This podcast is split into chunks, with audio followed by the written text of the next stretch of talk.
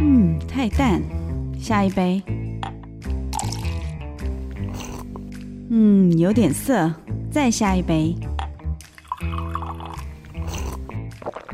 哎，这什么茶啊？不辣茶。这个后菜鸟时代有哪一些工作的心路历程让人难忘？这杯茶不分浓淡，要与你分享职场的辣。欢迎收听范谷向日葵菜鸟不辣茶。欢迎收听《菜鸟不辣茶》节目，我是 Corina。本节目同步在 FM 九七点七古典音乐台以及 Apple Podcast、Google Podcast、Spotify 与古典音乐台的官网都能线上收听到这一集的节目。今天要访的主题是以影像说故事的说书人。我们要访到的是撼动影像的摄影师阿瑶，来到节目当中。Hello，嗨，大家好。其实摄影这一个行业，嗯，还蛮特别的哦，不像是我们所熟知，可能像会计师啦、律师，呃，这些是从可能大学时期就要念相关的科系，之后呃，要经过很多的国考等等等等的证照考试之后，慢慢的上来，所以我就会很好奇，怎么样子入门这件事情，阿友可不可以跟我们分享一下当初是怎么样的契机，或者是你是怎么样子入到摄影这个行业的呢？我一开始之前是当职业军人，是我第一份工作。嗯，然后那时候因为我是军官，然后当辅导长，然后长官就强迫我拍照，然后就丢了相机说：“哎，你自己你是年轻人，你你一定会的啦。”嗯，所以你就自己研究。然后那时候连呃，可能记忆卡呢，连那个电池怎么装我都不知道。嗯，所以开始求救，打电话问朋友。嗯，然后长官就强迫我拍。然后之后就慢慢的、慢慢的就觉得，哎，好像拍照还蛮好玩的，玩出很有趣，对。然后所以之后就开始自己买相机，然后假日、平日这样一直拍、一直拍，就是练习这样慢慢练习。对哦，那当初是怎么样子入到摄影这一行的？是比如说，因为像我们知道，可能像婚纱摄影啦，它可能有一些摄影师是有跟某些公司配合嘛。嗯，那你自己那时候有就是像这样子的类型吗？还是都是自己接 case？嗯，一开始因为我们一开始都没有去当助理，然后一开始我是因为那时候还在职业当职业军人，所以假日去拍照。嗯嗯嗯。然后你不懂的地方，你就是上网去查，然后还有去问我有在拍照的朋友。像我朋友有的都在不同的工作室啊，拍商业的、拍商品的工作室，或者是拍婚纱婚礼的公司。嗯。所以我不懂的地方，我就是打电话问他们。呃，这个怎么弄？怎么拍？怎么设定啊？然后修图啊？怎么调整啊？怎么样会比较好？嗯，所以那那时候就是几乎都是假日拍，然后假日找时间，朋友有空就打电话问他们。嗯，对。所以你刚开始进到这个行业，其实也算是自己完全在摸索的阶段，就是没有隶属在某某些公司底下过的经验嘛？没有啊，我一开始就在国防部啊。所以就是透过生活当中吧，就是等于是跟生活息息相关的环境，然后下去拍照。对，OK。那可以描述一下你大概工作的模式吗？比如说你现在，因为你现在也算是自己开公司的嘛，那大概摄影师的整个流程啊，呃，工作的方式是怎么样？像我们一开始，我们如果接案子的话，像如果以前还很菜的时候，然后别人都不知道你，基本上都是自己的亲朋好友。然后去帮你介绍，嗯，然后可能你拍的东西，可能拜托他们帮你分享一下，嗯看能不能渐渐的让更多人知道我。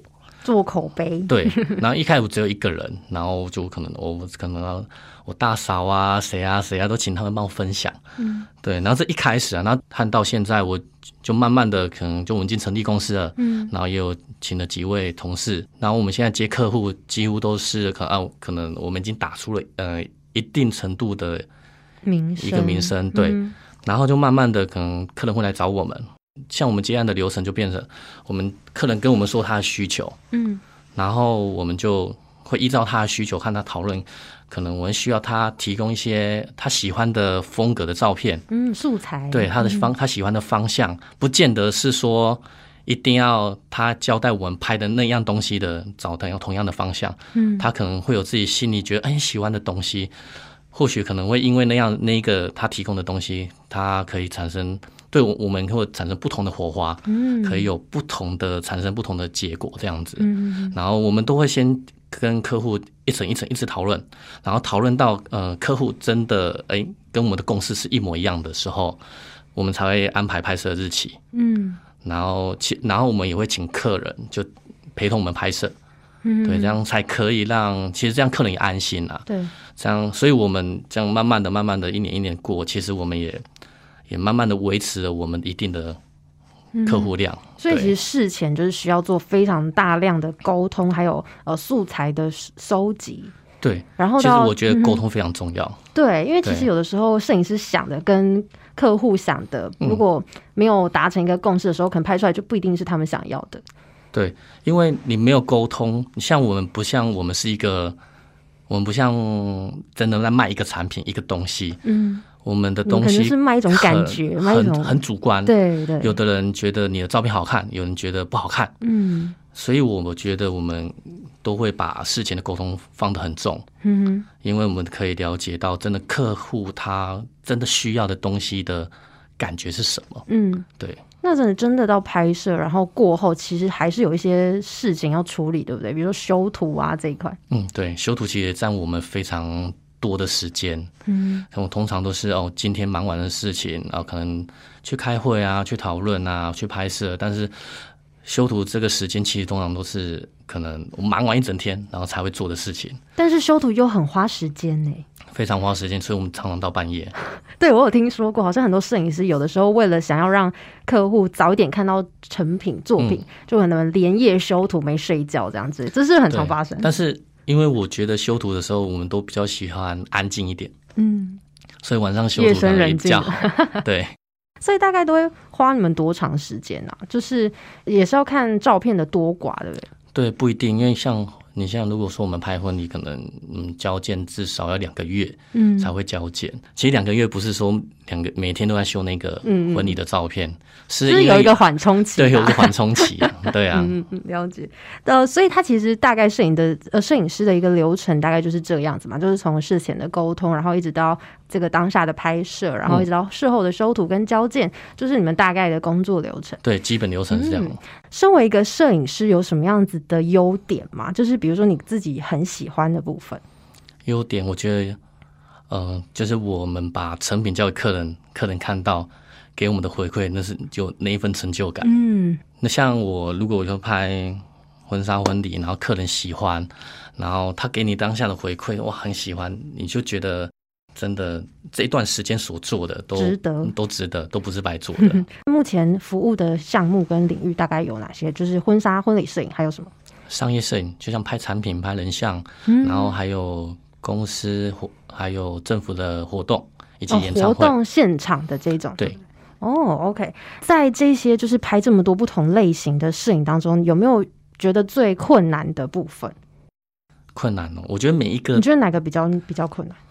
我觉得商业摄影比较困难，嗯，因为它的用光啊比较麻烦，因为我每次拍的产品和人都不同，然后客户要的感觉和方向和也也不一样，所以他每次的用光都非常的麻烦，嗯，像是讲究，可以举一个例子吗？比如说拍哪哪一样产品的时候，你觉得特别困难？比如说咖啡产品还是什么之类？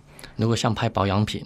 它可能它是透透的，瓶身是透的，嗯然后客户如果他想要的感觉又不一样，所以其实它会有很多，嗯，它可能反光面太多，影响的层面太多，所以你可能要用光要注意的地方就太就很非常的多，就是非常多小细小细节要去注意调整调整调整。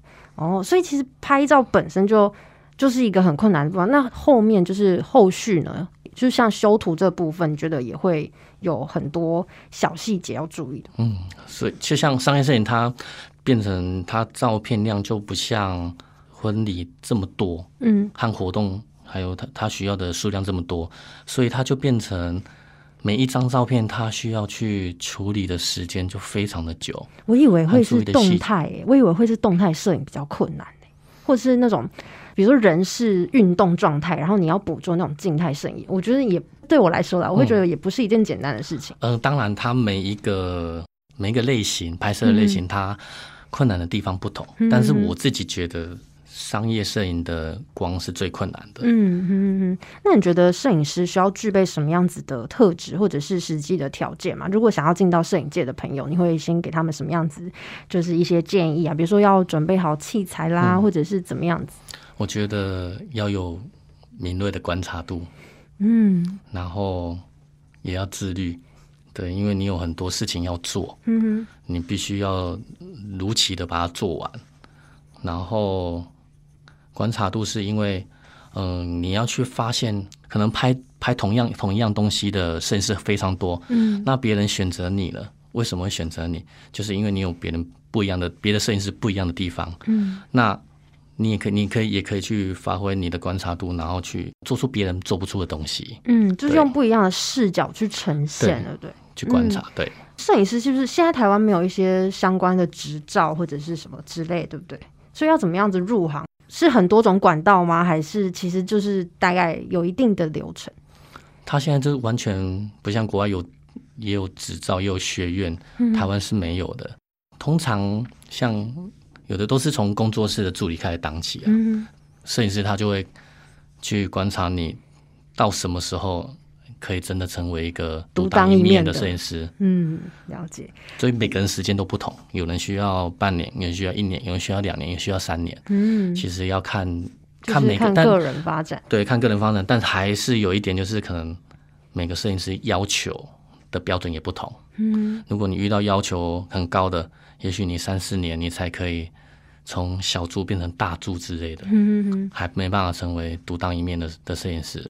那这样子的话，你会怎么样子？就是你有在后续可能精进啊，或者上课去补足自己觉得不够的这一块吗？我就多看、多尝试、多拍，就看哎，我觉得这个实验室拍的不错，我可能多看很多人，哎，我学学了他的好的，每一个人的好的，嗯，然后自己去尝试这个方式可不可可可不可行，然后拍的方式啊，修图的方式啊，然后每一种都是你就必须，因为我没有像他们。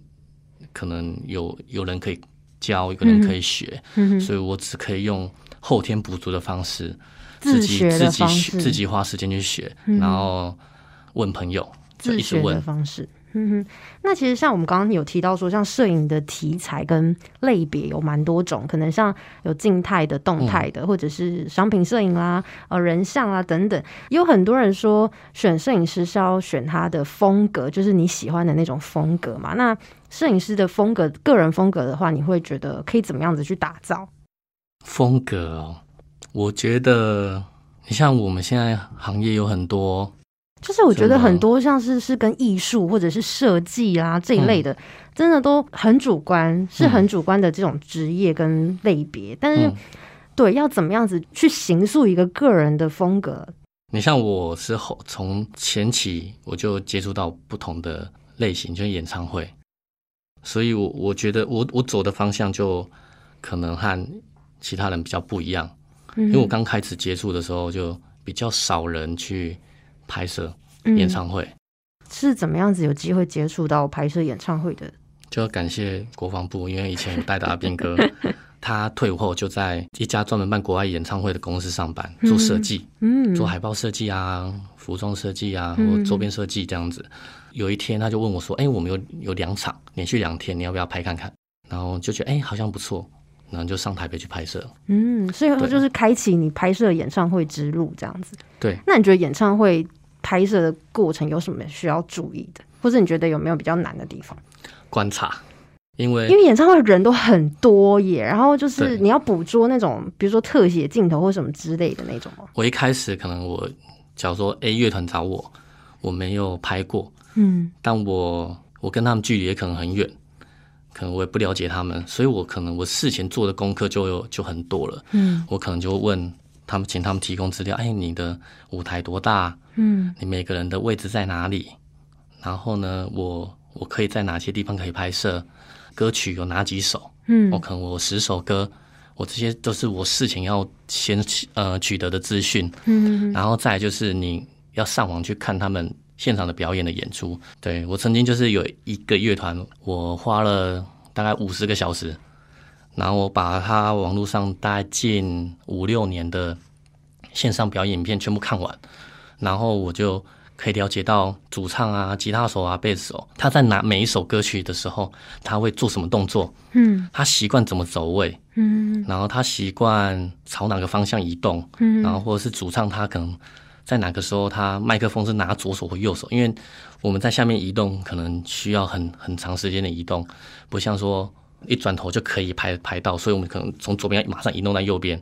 这事前这些东西我做好准备之后，我很快就可以都了解到他等一下要干嘛，都已经在你的脑海都已经演练一遍了。嗯，但还是一定会有一点点误差，因为他们在表演的时候可能不知道他们到那个状态里面了，但他不知道他实际会怎么走位。嗯，也是靠一个感觉啊，但只是说我能做的事情准备就是这些。嗯，对。在演唱会的拍摄当中，它有固定的某几个拍摄点吗？还是其实你是要到处到处到处跑？可能舞台前、舞台侧边、舞台上，然后或在音控台上面，各个角度或在观众群里面，每个角度在观众群里面，对，要冲进去。这样会不会有困难度啊？可能一团一个乐团表演，我可能只有一次会冲进去，因为有可能器材会撞掉。对啊，因为大家都应该是很热血沸腾的那种状况，他们很疯狂。所以其实也会有一些，比如说职业伤害的部分吧。会啊，像是什么样子会是你们比较常见的职业伤害？手腕吧，因为你每天你就是一直相机要一直拿着。哦，所以其实你是拿着，你没有用那种。我看过有一些是移动，是就是像有轨道式的那一种。哦，那是动态拍摄。哦，那是另外一种。对，我们是平面。我的话，我的拍演唱会都是都是以平面为主，动态就也是有很多种设备。嗯对，但我就背了，可能背三台相机就开始拍，然后到处跑这样。其实摄影器材也是蛮有重量的，然后而且再来就是大家都是花蛮多投资蛮多在上面，都很宝贝。然后这样子哇，在那个很危险的状况，因为我们的我的器材几乎都伤痕累累，我被撞掉过好几次。嗯哼哼，但还是就拿起来装好，再继续继续这样，对，装好再 继续拍。然后也只能当做没发生那样子，因为你也找不到是谁。嗯，然后其实后来也有机会，呃，从国内就是拍一拍演唱会之后，然后就到了国外去，对不对？对。嗯，那可不可以跟我们聊聊看，就是你觉得印象还蛮深刻的一次拍摄的经验？呃，我自己每年都会设定一个目标，我想要拍到什么样的规格吗？就可能我想要拍到什么样艺人，或者是说想要拍到多少人的场次。嗯对我最印象深刻是我一四年、一三年开始拍演唱会，但我一四年的时候，我设定了个目标，说我要拍一场呃超过一万人的售票型的演唱会。嗯，但那一年年底我完成了两场。嗯，第一场就在日本的音乐节。嗯，然后那时候我会觉得印象很深刻，是因为嗯，可能我在台湾有拍一些音乐节，但是它有的是免费的。所以他观众的投入的程度有蛮大的落差。对。然后我那次去第一次拍的时候，我在日本，然后那时候看的现场两三万人，从头到尾每个都在跳，每个都在唱着现在表演乐团的歌。那时候我很非常震撼，因为我在台湾我没有看到，没有看过。然后我也完成了我的目标，然后我也感受到哇，那那个强非常非常强烈的一个感染力，然后你会觉得哇，全身起鸡皮疙瘩。对，演唱会是很有那种凝聚跟感染力。对，下面有两三万人，然后全部一起唱他的歌，然后又一起跳，很恶心，但是 但是很觉得那感受很很是非常非常难忘的。那有没有就是发生过什么样子，比如说意想不到的这种状况嘛，在拍摄的当下？像你可能都会先做好功课，可能他们的走位啊或什么之类。那有没有那种就突然来一个出其不意的状况？有啊，他给你的 round down，然后到现场的时候他直接改掉，所以就一跟一开始所预想的和流程都不同。嗯，然后有时候我之前有去别的国家拍，因为每个国家它的规定都会不太一样。你说关于摄影这一块吗？对。哦，所以它还有分有限制？什么样的限制啊？像是？像我去像如果在大陆拍的话，它需要有好多证件，我们可能场地允许证，然后他就会给你一个 pass，然后上面贴贴纸，嗯，这个 pass 是可以进来这个场地的。然后这场地有分场内和场外，嗯，场内的他们的是在呃舞台叫场内，然后场外就观众区。嗯，他这个 pass 是可以场场内的，所以你不能走到观众区。嗯，所以你要有两张证件，一个场内证，一个场外证。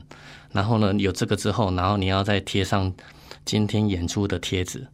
哦，贴好之后呢，然后你还呃，OK，你今天贴了演出的贴纸，代表说，呃，你可以，你两边都可以走嘛。嗯。但是你还是不能拍照。他说你还要有一个什么摄影证之类的。对，摄摄证件它只是贴纸而已，嗯，还要贴纸，然后又要呃两边的，就是场地方的主办和和艺人方的主办两边。都会有一个贴纸再贴上去，所以它有很多挤满十点。然后我拿好了，我已经花了一两个小时，我拿到这些东西之后，觉得可以拍了，就要开始拍的时候，我就被保全带走。他说：“你少了一个什么？你少了一个背心。”我就说：“哦，过了六首歌，我才拿到背心，才开始拍，前面的精华都不见了。”啊天哪！所以他是每一场的演出都有这样子的规定，还是只有特定？如果在大陆的话，好像。比较大型的，超过一万人的场馆，几乎都是这样子。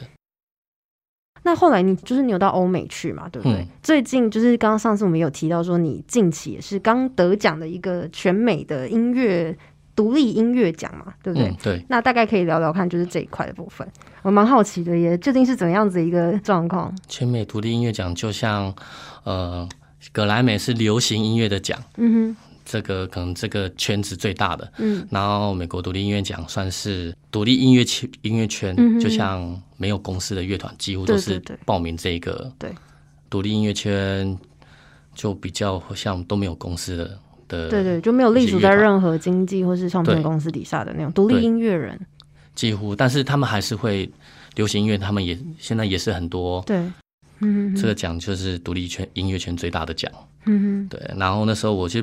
像我去年是也有入围，但去年我入围的是呃艺人形象设计，就等于拍艺人的宣传照之类的。嗯嗯。然后去年有入围，但是我去颁奖典礼的时候，我是我是没有得奖的。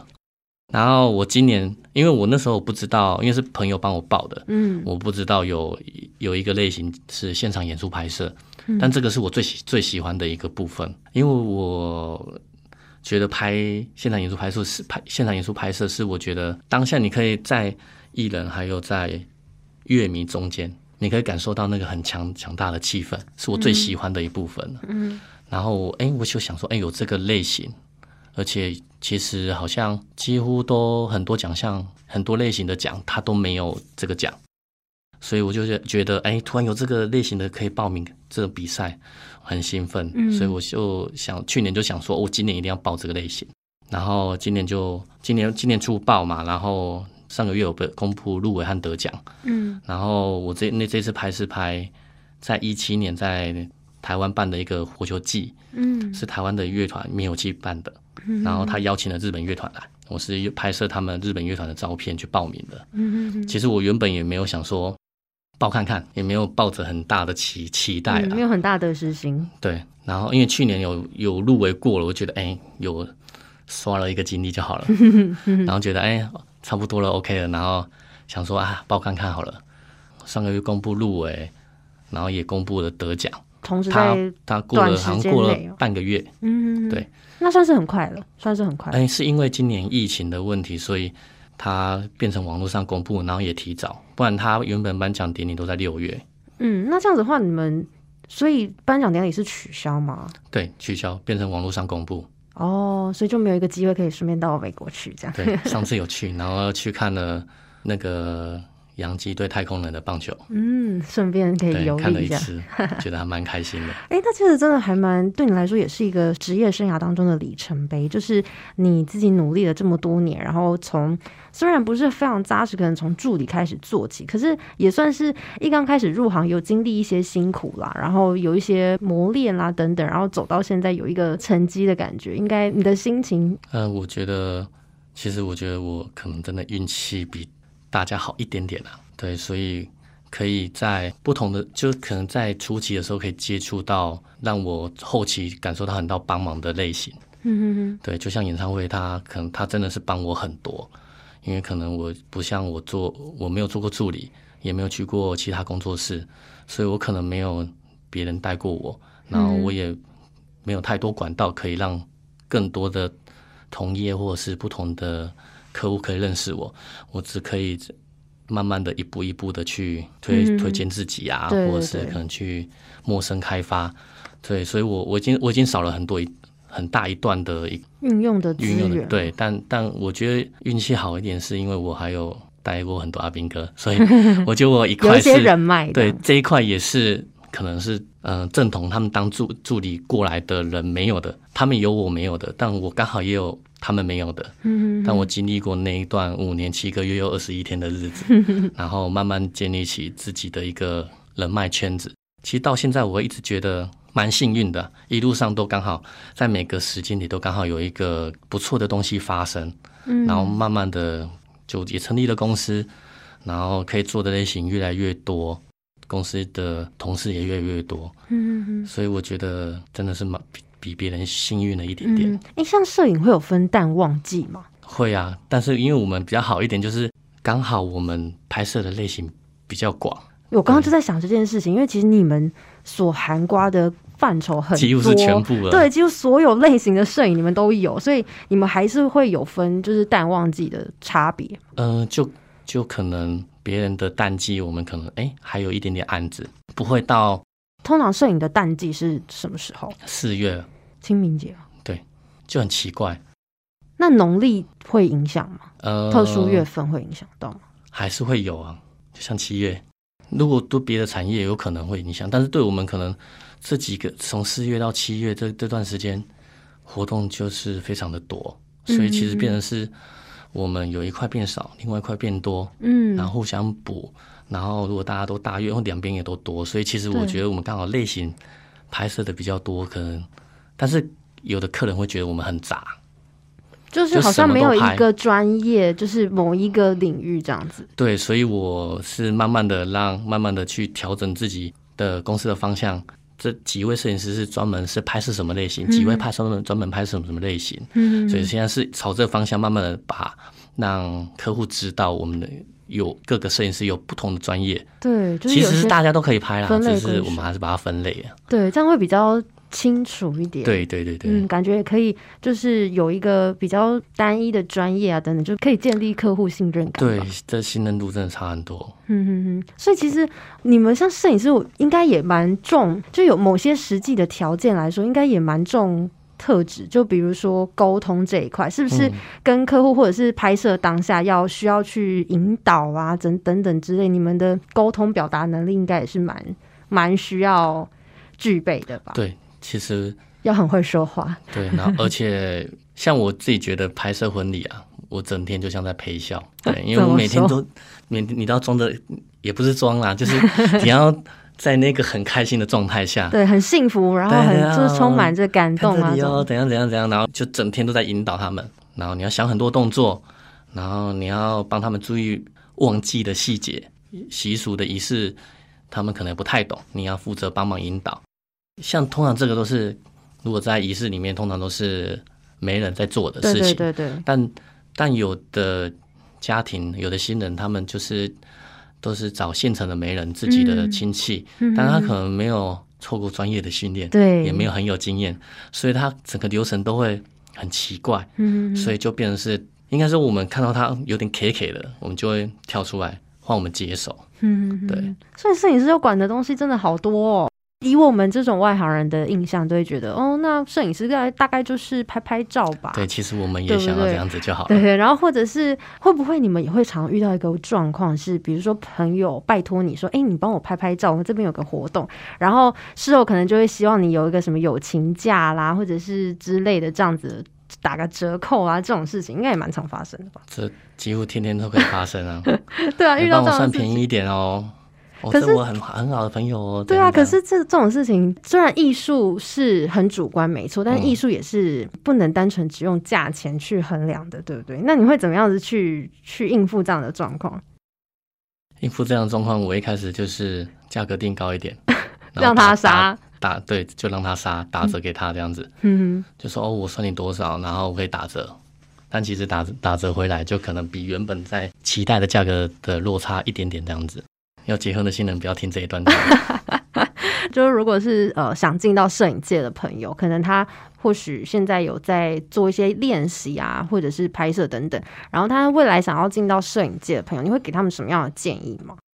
我这样不要进来啊！可是摄影不是就是捕捉感动或者是幸福的瞬间的职业吗？是啊，那为什么为什么要？那你首先你要饿饿肚子饿一段时间，工作的收入没有这么的稳定的。对，然后就是你可能要没日没夜。如果你去一些比较要求的工作室，其实你可以学到很多，但你可能就没日没夜，可能你要经得起磨练。如果可以再重来一次，你会再进到摄影？我就不当军人，直接当摄影师了。我觉得他一定有一个是关键的原因，是让你觉得，就算你再重来一次，再辛苦，你还是愿意的吧？就是这个关键是什么？我觉得他时间很弹性，嗯，可以自己规划自己想做的事情。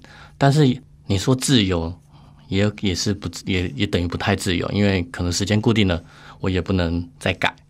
但只是说，在空余的时间内，我可以去调配去做我想做的事情，所以时间上是我觉得一个蛮大的，对我来说是很大吸引。然后还有我拍摄客人给我的回馈，嗯哼，的一个成就感，其实我觉得这个也是很对我来说也是蛮蛮吸引我的地方。对，就是这是最直接的，对，就是肯定你的，而且兴趣变现在变成工作。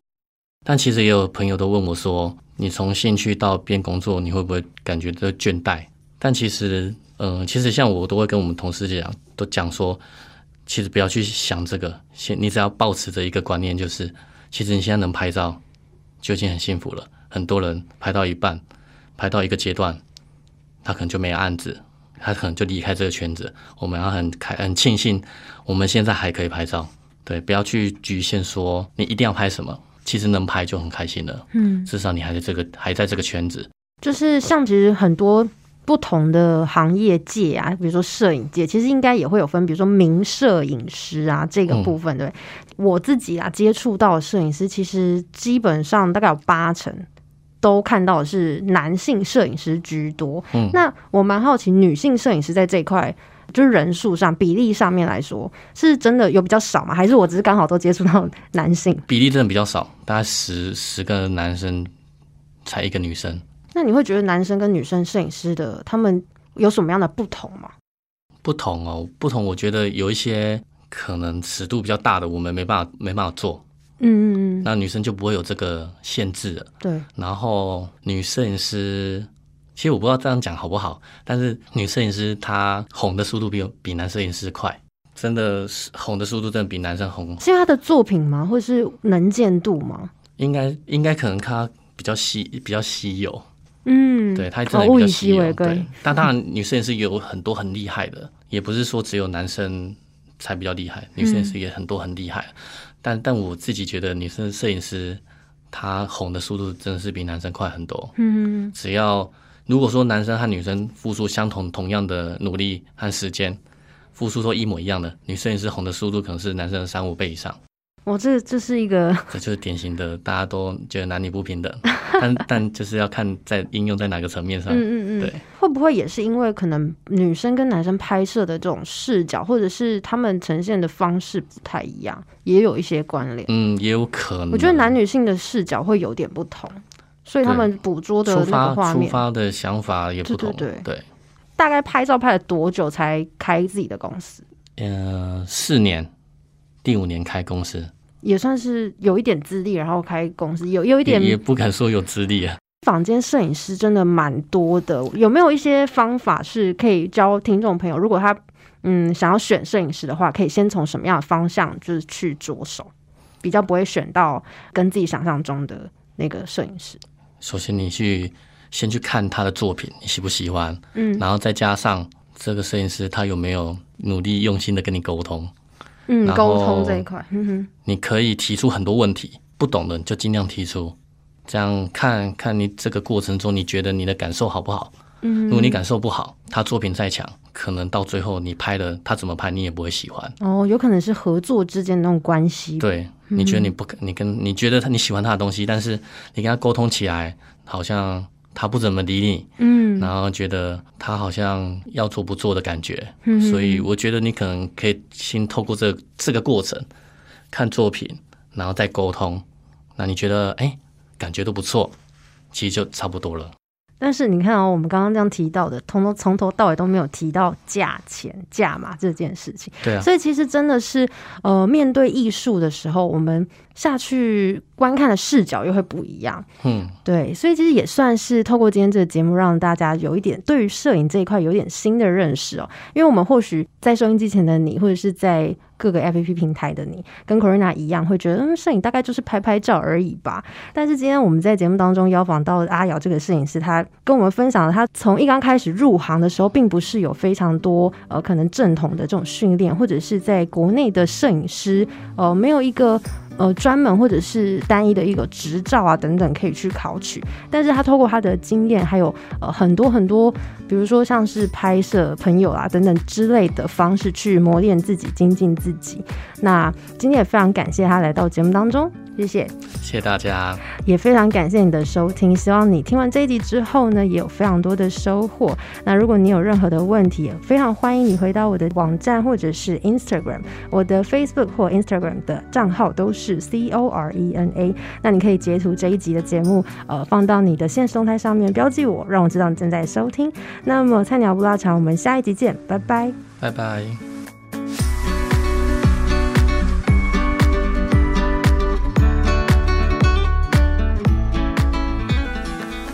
本节目由台中古典音乐台制作，六月起到八月底，每周四上午十一点钟同步于广播频道 FM 九七点七播出。